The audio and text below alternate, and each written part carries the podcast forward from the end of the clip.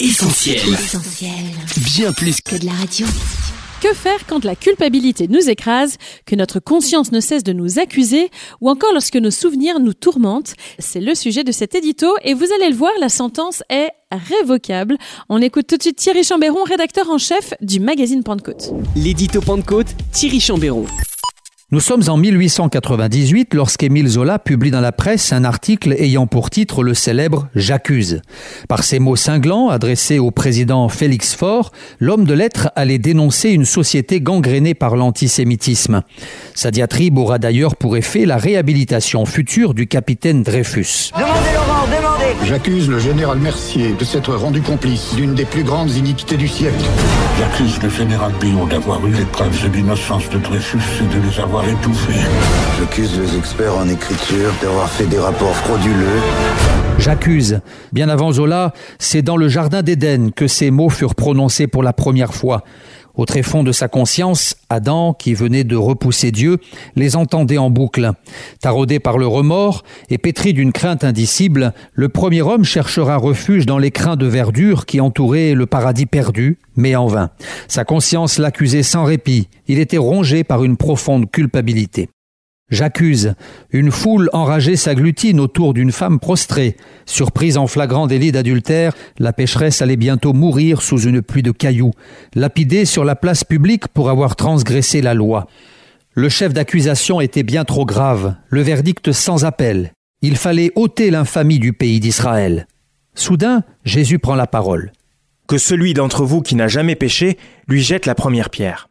Jean chapitre 8 verset 7. Par ces mots, le puissant avocat venait d'ouvrir la porte de la grâce à tous les coupables repentants. Désormais, les impurs, les mauvais, les bas tombés allaient apprendre que Christ était prêt à les absoudre, à briser le joug pesant de la culpabilité. Où sont ceux qui t'accusaient dira Jésus. Ils n'étaient plus. J'accuse. C'est aussi Josué, le grand prêtre officiant à l'époque de Néhémie, qui fut la cible du diable. Féroce et sournois, ce dernier se tenait à sa droite pour l'accuser, pointant du doigt son péché, sa souillure. Pourtant, Dieu allait gracier le malheureux. Il me fit voir Josué, le grand prêtre, qui se tenait debout devant l'ange de l'Éternel, et Satan se tenait à sa droite pour l'accuser. Josué était couvert d'habits très sales, et il se tenait devant l'ange. L'ange s'adressa à ceux qui se tenaient devant lui et leur ordonna ôtez-lui ses vêtements sales. Et il ajouta à l'adresse de Josué Regarde, j'ai enlevé le poids de la faute que tu portais, et l'on te revêtira d'habits de fête. Zacharie chapitre 3, versets 1 à 4.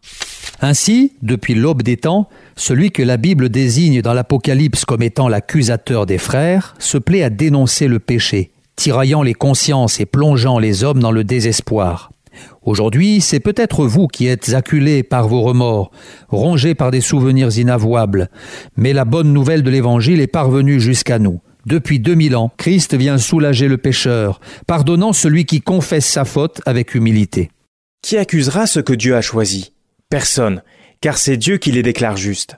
Qui les condamnera alors? Personne, car Jésus-Christ est mort, bien plus, il est ressuscité, il est à la droite de Dieu et il prie en notre faveur.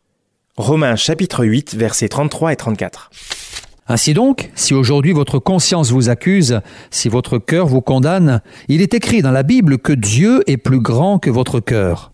Un sauveur est né, les péchés du monde entier lui furent imputés. La condamnation tomba sur le juste, le parfait. Sans dire un mot, il se dirigea vers la croix pour payer nos fautes. Une plaidoirie muette, une injustice criante. L'innocent allait payer ma dette par amour. Chose étrange, il arrive parfois que les plus grands pécheurs dorment sur leurs deux oreilles, impassibles, sereins. Lassés de parler en vain, leur conscience a fini par se taire.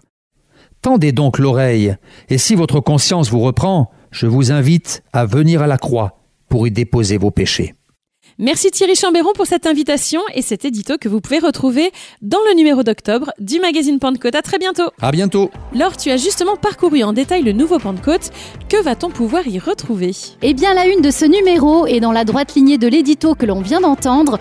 Ne manquez pas un dossier spécial intitulé Libéré de la culpabilité. David Claric, Ulysse Papaïs, Benjamin Lamotte et Emmanuel Insinga nous parlent des moyens d'en sortir. Et comme c'est un sujet qui touche aussi la famille, Dominique Dominique Ourlin nous propose une intéressante réflexion sur la culpabilité parentale.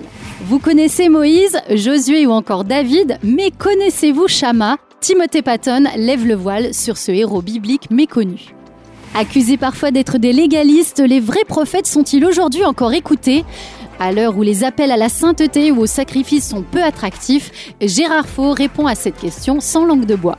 Histoire avec le renouveau du mouvement de Pentecôte en Angleterre, ainsi que son développement en France et en Afrique. Les pasteurs Bernard Bertolon et Daniel Brion y ont contribué par leur engagement.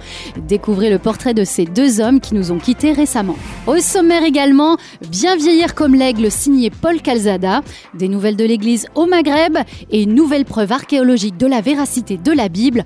Tout cela et bien plus encore est à retrouver dans le magazine Pentecôte d'octobre, disponible en librairie ou sur le site viensetvoix.fr. Retrouvez tous nos programmes sur essentielbible.com ou sur l'application mobile d'Essentiel Radio.